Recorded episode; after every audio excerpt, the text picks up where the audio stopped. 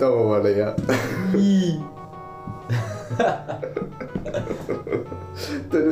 Episodio 2. Podcast. Hashtag down. Hashtag down. Hostia, si ponemos algo a él es down. Pero falta una N. Down. Ojo los timings. Bueno, avui... Uf, avui ja tindrem un tema, eh, per parlar. Què? Sí. Estic segur de que et ve de gust. Uf, delicatessen. Espera, espera. Pr- Primer la concentració, ojo. Bueno, era esperable porque no me sabía el salto. Pero bueno, tenemos el pájaro. Exacte, exacte, això és important i ara caiem fins a baix, per- perfecte. Bueno, almenys ja et saps més o menys els timings Va. i puc anar introduint el tema d'avui. Eh, tema d'avui, Podcast. tema d'avui, certament serà quin, quin és el sistema polític que t'agrada més? ¿En serio me vienes a hablar de política que no tengo ni idea de política? No passa res? Y menos de filosofía. pues, és molt divertit la filosofia. Aprendrem, aprendrem junts. Va, llavors. Creus que seria interessant mhm, una, una democràcia o... La democracia es lo que estamos ahora, o sea que- Ahà. Llavors, m'ho pots anar comentant mentre puges. A ver, recuérdame los tipos. Democracia, meritocracia, aristocracia... em, Oligarquia, el govern dels millors, dels oligarques. Luego está la tiranía. La dicta les dictadures, una mica de caiguda. Bueno, democràcia, de fet, no és ben bé el que estem a l'actualitat. Estaríem a... En un Sí, govern... antes de Cristo. Estaríem en un govern representatiu. Estaríem el que és una democràcia indirecta. Perquè nosaltres votem uns representants i per tant no decidim de manera directa, sinó de manera indirecta. Estava bona la paret? T'has salvat. Llavors, sé una mica de caiguda. Què n'opines? Mm. A ver. La oligarquía de los mejores lo tomas como gente inteligente, gente con poder, gente con dinero. Suposant un, la millor situació de totes, la gent més intel·ligent. Ya, es lo que pensaba. Mm, a ver. La democracia sería la más justa, pero no por ello la mejor. Porque eh, estaríamos dividiendo un país en dos. Dos. En dos o en las partes mayoritarias que hay. Pero suelen ser en dos. Suelen haber dos mayorías. Entonces, yo siempre he pensado entre la meritocracia y la oligarquía. Porque el más listo es el que sabe cómo liderar. Puta. Y, y la gente que hace méritos por el país también se merece liderar. Porque alguien que hace méritos sabe hacer más méritos, supongo. Porque si no, no haría méritos. Es como los que estudian en las universidades, los que estudian mucho y llegan a tener un trabajo bueno. Pues lo hacen porque se lo ocurren y porque tienen ganas de, de ser alguien grande y todo eso. Llavors, la meritocràcia i La oligarquía. l'oligarquia, no? Sí. Però, saps, la meritocràcia seria més aviat eh, combinatòria, no? O sigui, perquè la meritocràcia va escalant segons els teus mèrits, segons eh, el, el que aconsegueixes, però podria ser una meritocràcia democràtica, podria ser una meritocràcia oligàrquica. Suposo que tu optaries per aquella, no? Una meritocràcia on els millors, els, els, merit, els que tenen més mèrit, per tant els oligarques, doncs, sí, governessin. Sí? Mhm. És això el que vols dir? Supongamos que sí. Eh, per què no una democràcia? Porque son demasiados puntos de vista de la gente que tienen. Y. que sí, pues que. ¿Cómo decirlo? Una sola persona puede tener solo un punto de vista o puede tener muchos puntos de vista.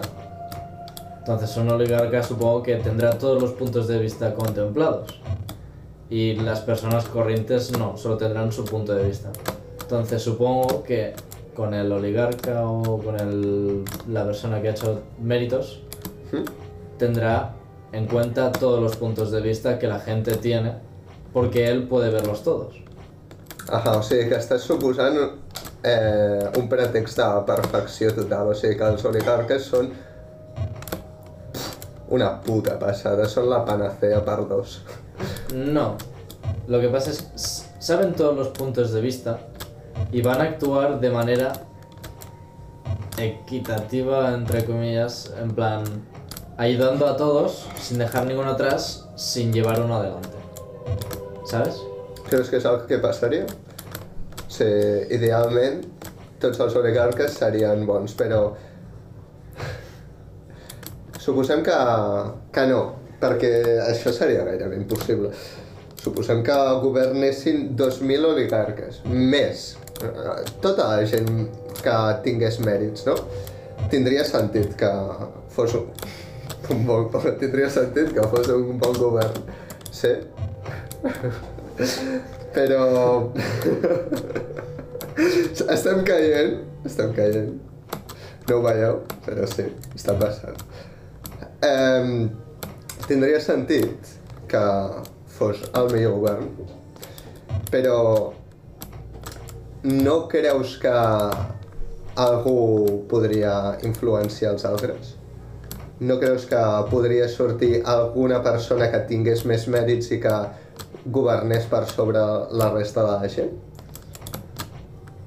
Mm, puede ser, pero entonces esa persona también tendría en cuenta a los oligarcas, o sea, los puntos de vista que tienen los oligarcas en, en el, en el gobierno. Es lo que he dicho, si, si tienen en cuenta los puntos de vista que hay en la sociedad, también los tendrá en unas personas que están en un gobierno. O sea, ¿por qué no tendría que tenerlos en unos y en otros?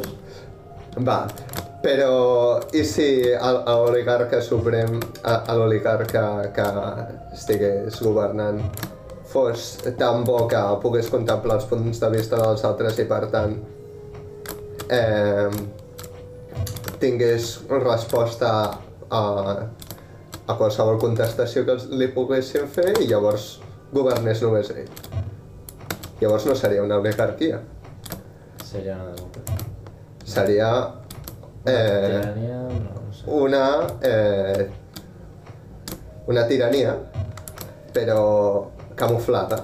O sigui que una de les pitjors versions de la tirania. Però en si, com a oligarca, segurament faria les decisions correctes. Llavors, és això el que acabaríem de dir com el millor punt? Una tirania? Mm, O vols rebatre algun punt que has deixat? Perfecte. No, a ver. Mm, o sea, una tiranía es que alguien gobierne sobre todos, ¿no? Sí. Entonces. Pero alguien que, go- que gobierne sobre todos y no esté elegido. Ahà. Entonces. ¿Cómo podrías diferenciar entre que no está elegido por los oligarcas y que él por su cuenta empiece a liderar él solo? Com ho podríem diferenciar? Sí. Doncs bé, en una meritocràcia, qui té més mèrits té més poder, no? Ja. Bueno, qui té més mèrits està més a dalt a la escala... Doncs depèn de si és un social i econòmicament un país comunista o, soci... eh, o capitalista, doncs estaria més a dalt a l'escala del poder, no?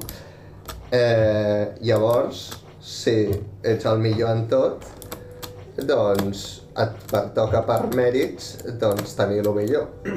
Llavors, si ets tan bo que, com hem dit, saps veure tots els punts de vista dels altres i canviar-los, eh, és a dir, fer que pensessin com tu, eh, només hi hauria, hauria un punt de vista al cap i a fi el teu, perquè és, l'implantaries a tothom. Ah. Llavors eh, estaríem di- dient que ningú l'ha escollit, que s'ho ha guanyat per mèrit, sí, però que al cap i a la fi eh, a, està allà sense que ningú ho hagi decidit així. O sea, que estás diciendo que una meritocracia bien hecha es una tiranía. No sé, és el que t'estic preguntant. Mm, tú estás diciendo que el oligarca, por ende de saber todos los puntos de vista, ya tenga que cambiar los puntos de vista de los otros oligarcas. No, Este, estem parlant d'un supòsit on l'oligarca eh, es, es corrompés pel poder, bàsicament. Que volgués més poder i doncs decidís canviar els punts perquè és el millor en tot i llavors decideix canviar els punts de vista dels altres al seu.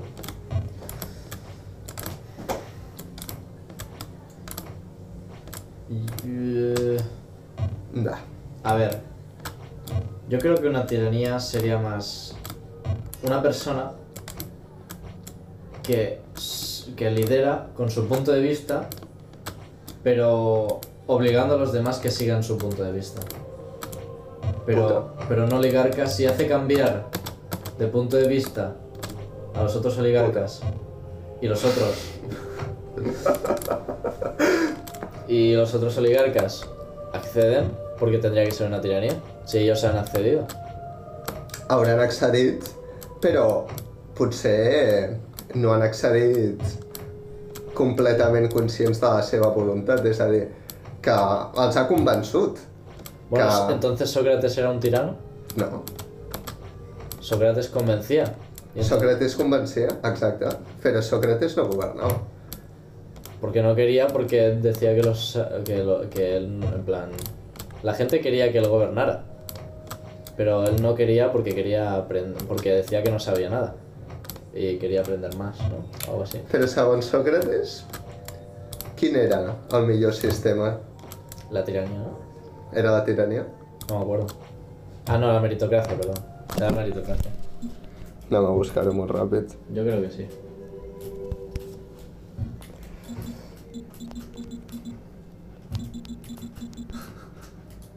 La ya verás. Te lo digo yo. Veure-ho.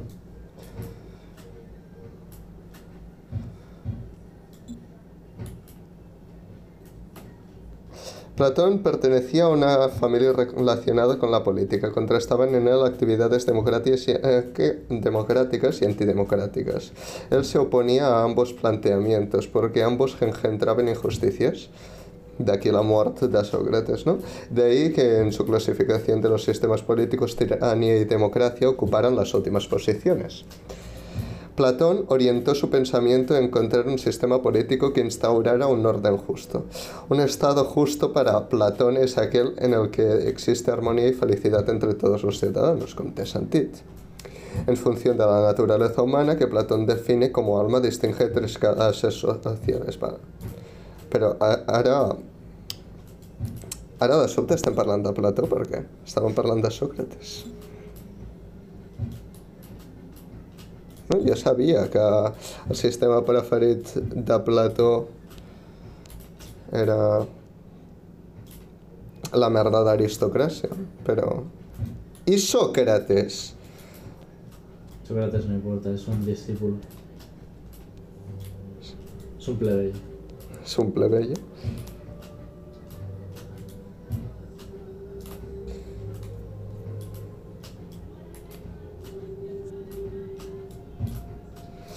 ¿Por qué Sócrates criticó arduamente la democracia?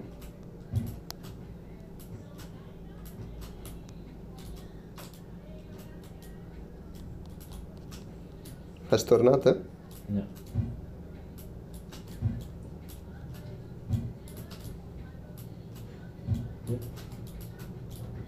A ver, Tete. calma. Llavors, aristocràcia, com Plató. Perquè, segons Sòcrates, eh, no ho trobem, perquè la veritat ja se sap que tots els textos de Sòcrates van quedar pues, destruïts, fulminats. Se'n van anar al pozo, com l'Àlvaro se n'anirà ara mateix, d'aquí uns inst- instants. Como la biblioteca y Alexandria. Sí, la biblioteca d'Alexandria, exacte. Bueno, llavors, de boca de Plató, direm que és l'aristocràcia, no? Llavors, què? Eh, no és cap de les que deies tu, no és meritocràcia, no és tirania... De què estaves parlant? Què comentaves tu? Buscaves suport d'algú legendario i no l'has trobat? Ojo, ojo que sí que és la zona de... Té tota la pinta, eh? M'atreviria a dir que estan allà fent enrejant-no.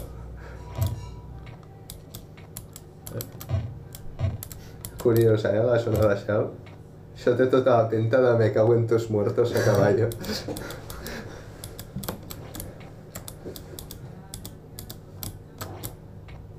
Ajá.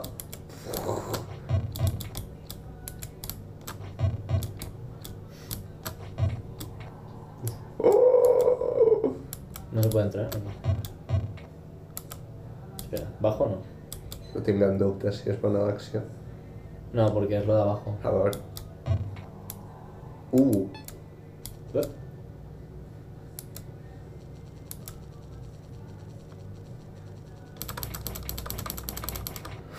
Nada. Seguro que habla algo de la hot babe. no. Seguro, es que seguro.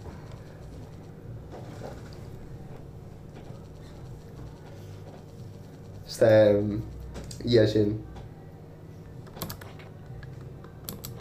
Ya está. de parlar de la Hot Babe Pringa.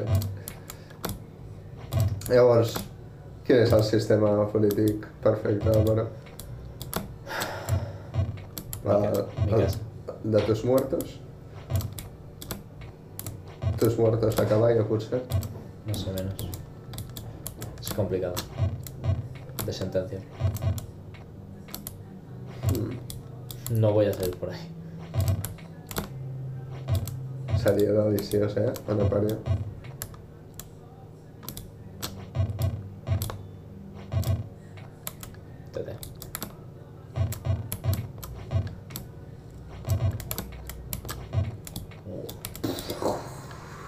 Esta no hay ya, pero ¿Y este pájaro? No es pillar. O sea, pero pájaro, los teus morts són... Jo diria llençoll.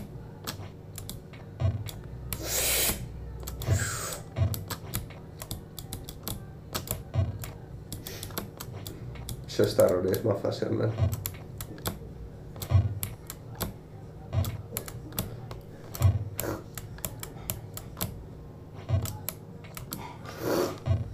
¿Eh? ¿Cómo se hace esto, tío? Bum. Bum. Directo al pozo, ¿eh? Uf. ¿Lo has visto, no? Es vibra.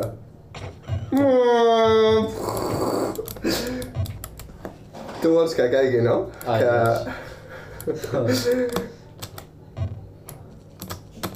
Pues una oligarquía y si se tiene que transformar en una tiranía que se transforme. Llavors, oligarquia i... ori- ori- Oligarquia meritocràtica. Uh! Sí. Exacto. No et preocupis, que ara cauràs tu per allà. I cauràs d'una manera èpica. Ua! Com m'has callat la boca. I per què no una democràcia? Pues si ya te lo he dicho, me lo has preguntado ya. Un altre cop. Tornem a repetir. No entendí la lección. ¿Por qué no? Per què no? No et cau bé una democràcia, no? Exacto. Demasiados partidos políticos. Demasiadas ideas. Però... Esto a Platón no le gusta, el mundo de las ideas, pero... Adéu-siau. De las ideas, pero Álvaro menos uno. Ahora, te dejo desde aquí porque sé que te gusta. Bomba nuclear. Llavors, si no vols seguir parlant del meu tema, No sé proponerte más. em proposaràs un tema el proper dia. Perquè ets un cabron. Podcast va a tener menos 3 de éxito. Si Això nos, és evident. nos han visto tres personas y somos tú, yo y yo otra vez. Però per, per aquella quarta que vindrà, ¿Y otra vez? eh, per la cinquena, saps el que et vull dir? Que en, en aquest cas seré jo, però per la sisena, que diguis, digui, buah, això és una merda, però una merda ¿Qué hago mirando esto? Una merda que faci, que, que es plantegi què estic fent amb la meva vida, com he acabat escoltant aquesta puta brossa. I tindrà tota la raó, perquè això és el puto basurero, però per sort estarem fent que se n'adoni que pues no està fent res amb la seva vida. Que ha, ha caigut tan baix que ha, ha, ha acabat aquí. Ha acabat escoltant a unes persones que no en tenen ni idea de res, que estan jugant a un joc de fons que no sap quin és, el puto Jump King, protagonitzat per els protàgones, i, i que és... En plan tot random. És sobtat. Un, un no s'espera el que passarà. És com un capítol de les tres bessones però, però la bruixa no és la protagonista, ¿Desde No. cuándo es la protagonista l'antagonista, vaja. Vale. Ya te estás fumando un porro. Sí, és que ja saps que a mi em va el tema dels porros. Con lo congestionado que estás.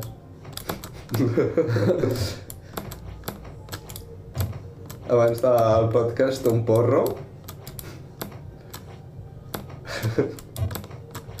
I, I ja està, tira pa'lante.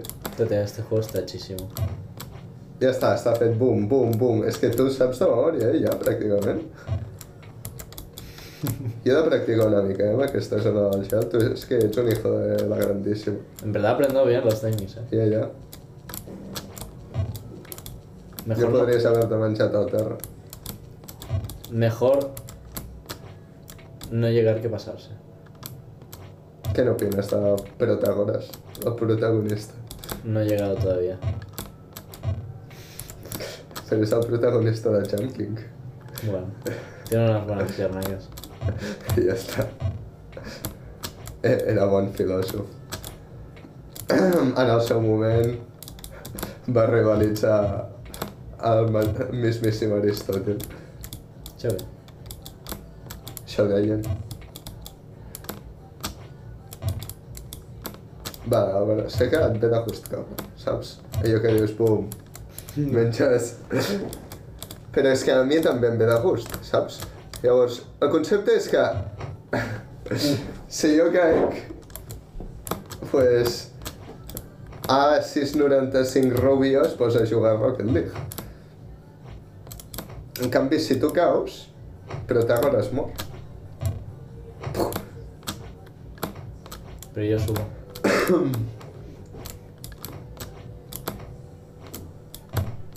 Siempre subiendo, tete. Tete. No te lo había escuchado decir nunca. Sempre arriba. Nano. Això el passa pels porros.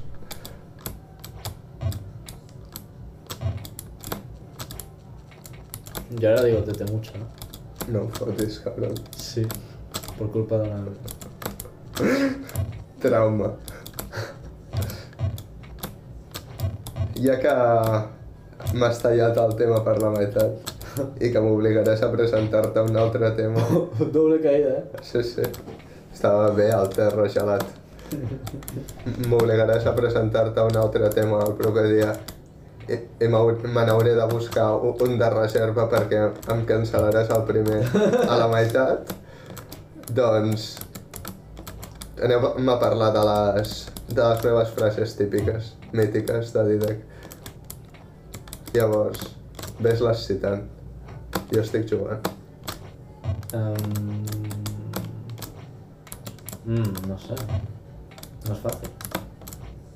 Frase típica és típic. Típic, clàssic. I, i llavors me les analitzes.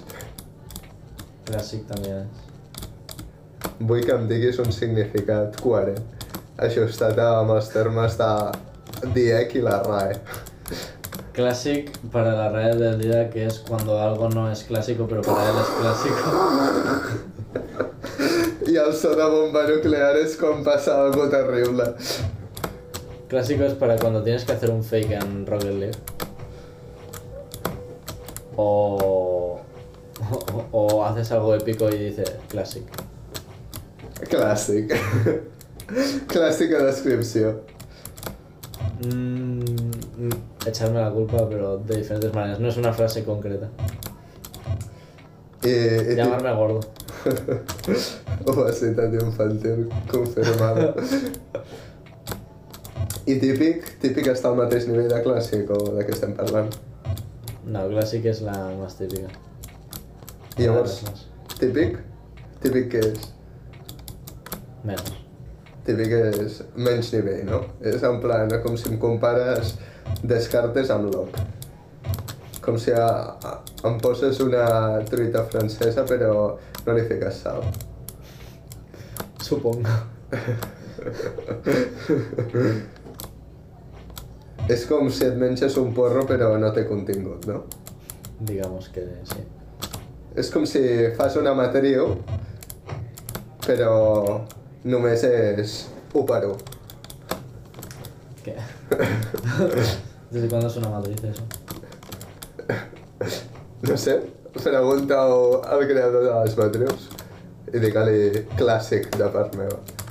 ¿Las matrices no es eso de las ecuaciones? Sistemes d'equacions de Gauss, Sí. efectivament, òbviament. Claro, ¿y desde cuándo está el 1 por 1? Pues, no sé, 1 per 1, 2 per 2, 3 per 3, 4 per 4, un jeep, Que es un chip. un 4 per 4. Ah. Madre mía. Vaya paleta. Com m'ho estic? Uh! Uh! De... Tú eres de AMDA, ¿no? Jo sóc de Pensilvània, Oklahoma. Mmm.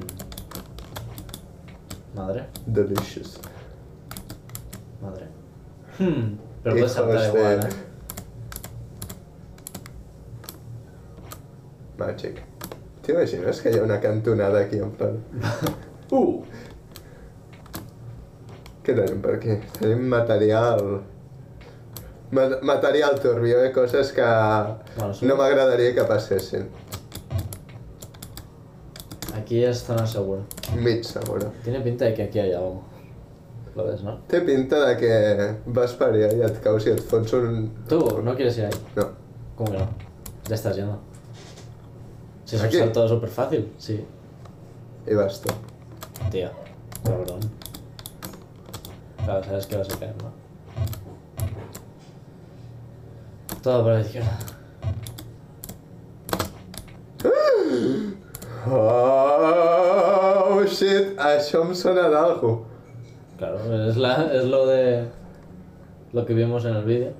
No, no, però em sona d'algú que és en plan com la zona aquella, Ah, que, ja. que havies de fer aquests salts, es la misma, pero, Pero- al inverso. però és en plan modo diablo. Al inverso y con hielo. Sí.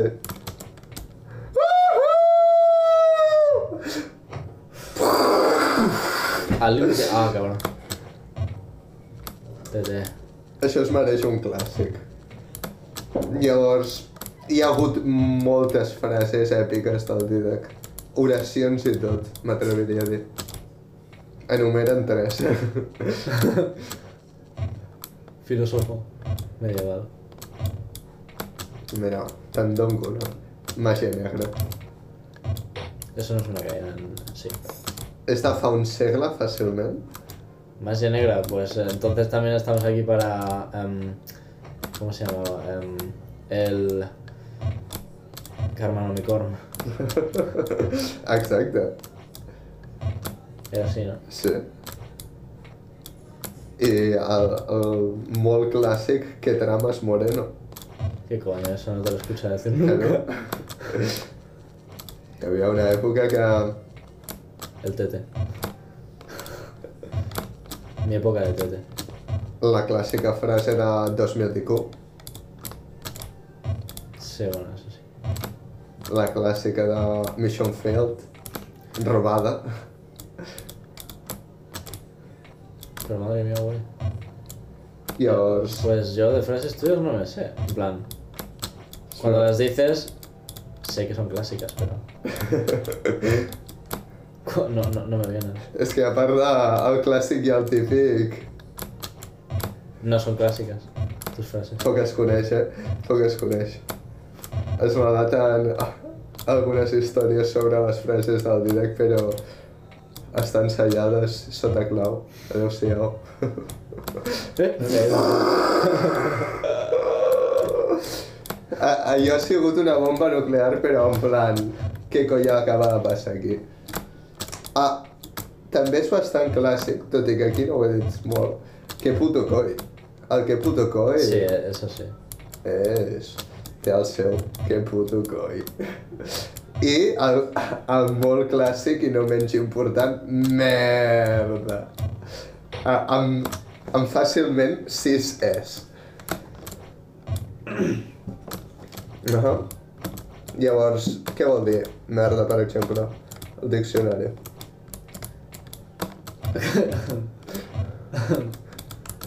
A ver. Podría ser. Cuando.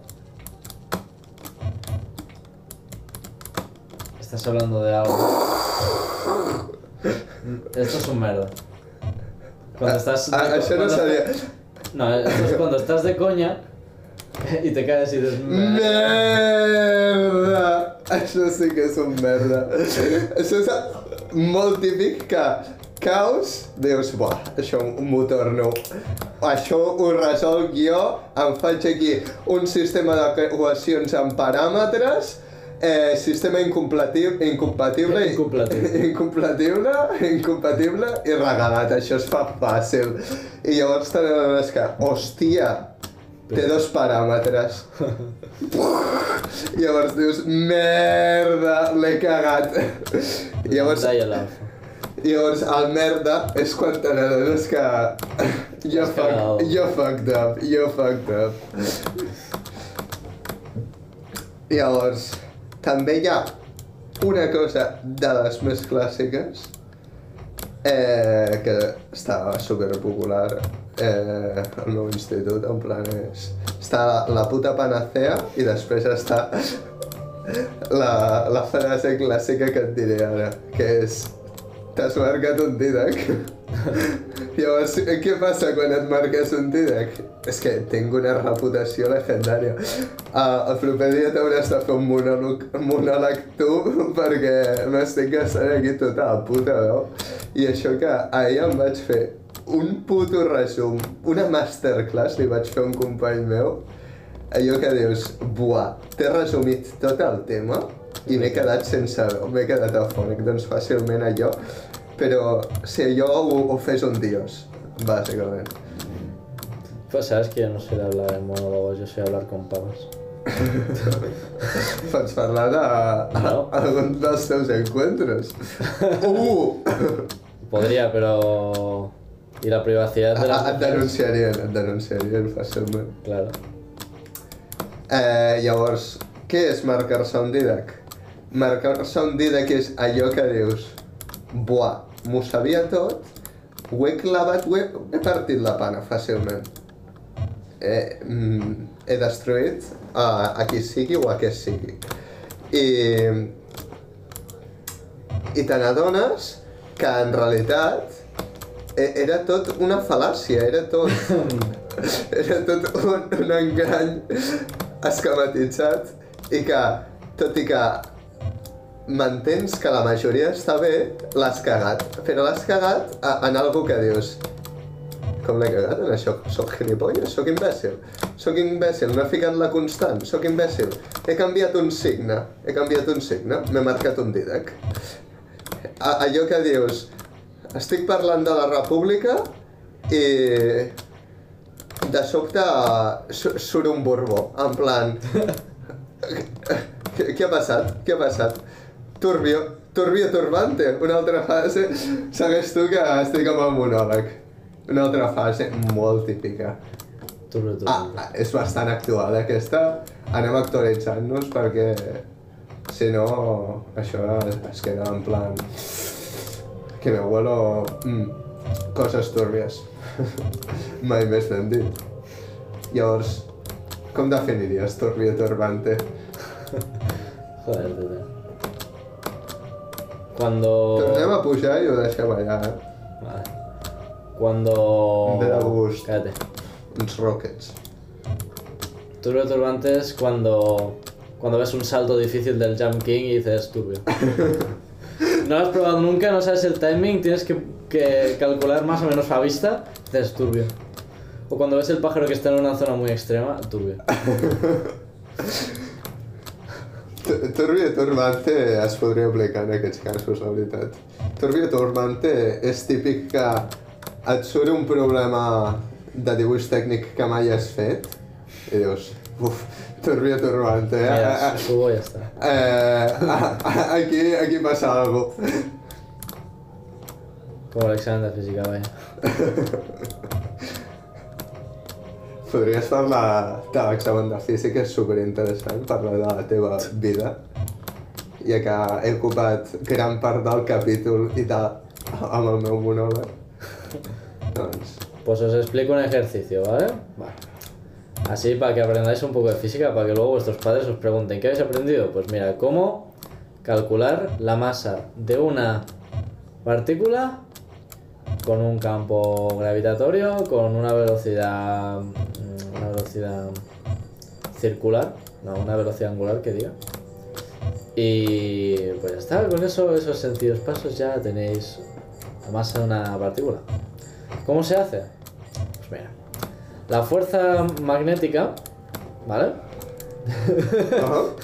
La fuerza magnética, apuntarlo porque no os vais a acordar porque sois unos pringados, pero pringaos de esos que miran a la pizarra y digan, pero ¿esto qué es? ¿Esto. ¿Esto lo hemos hecho nosotros?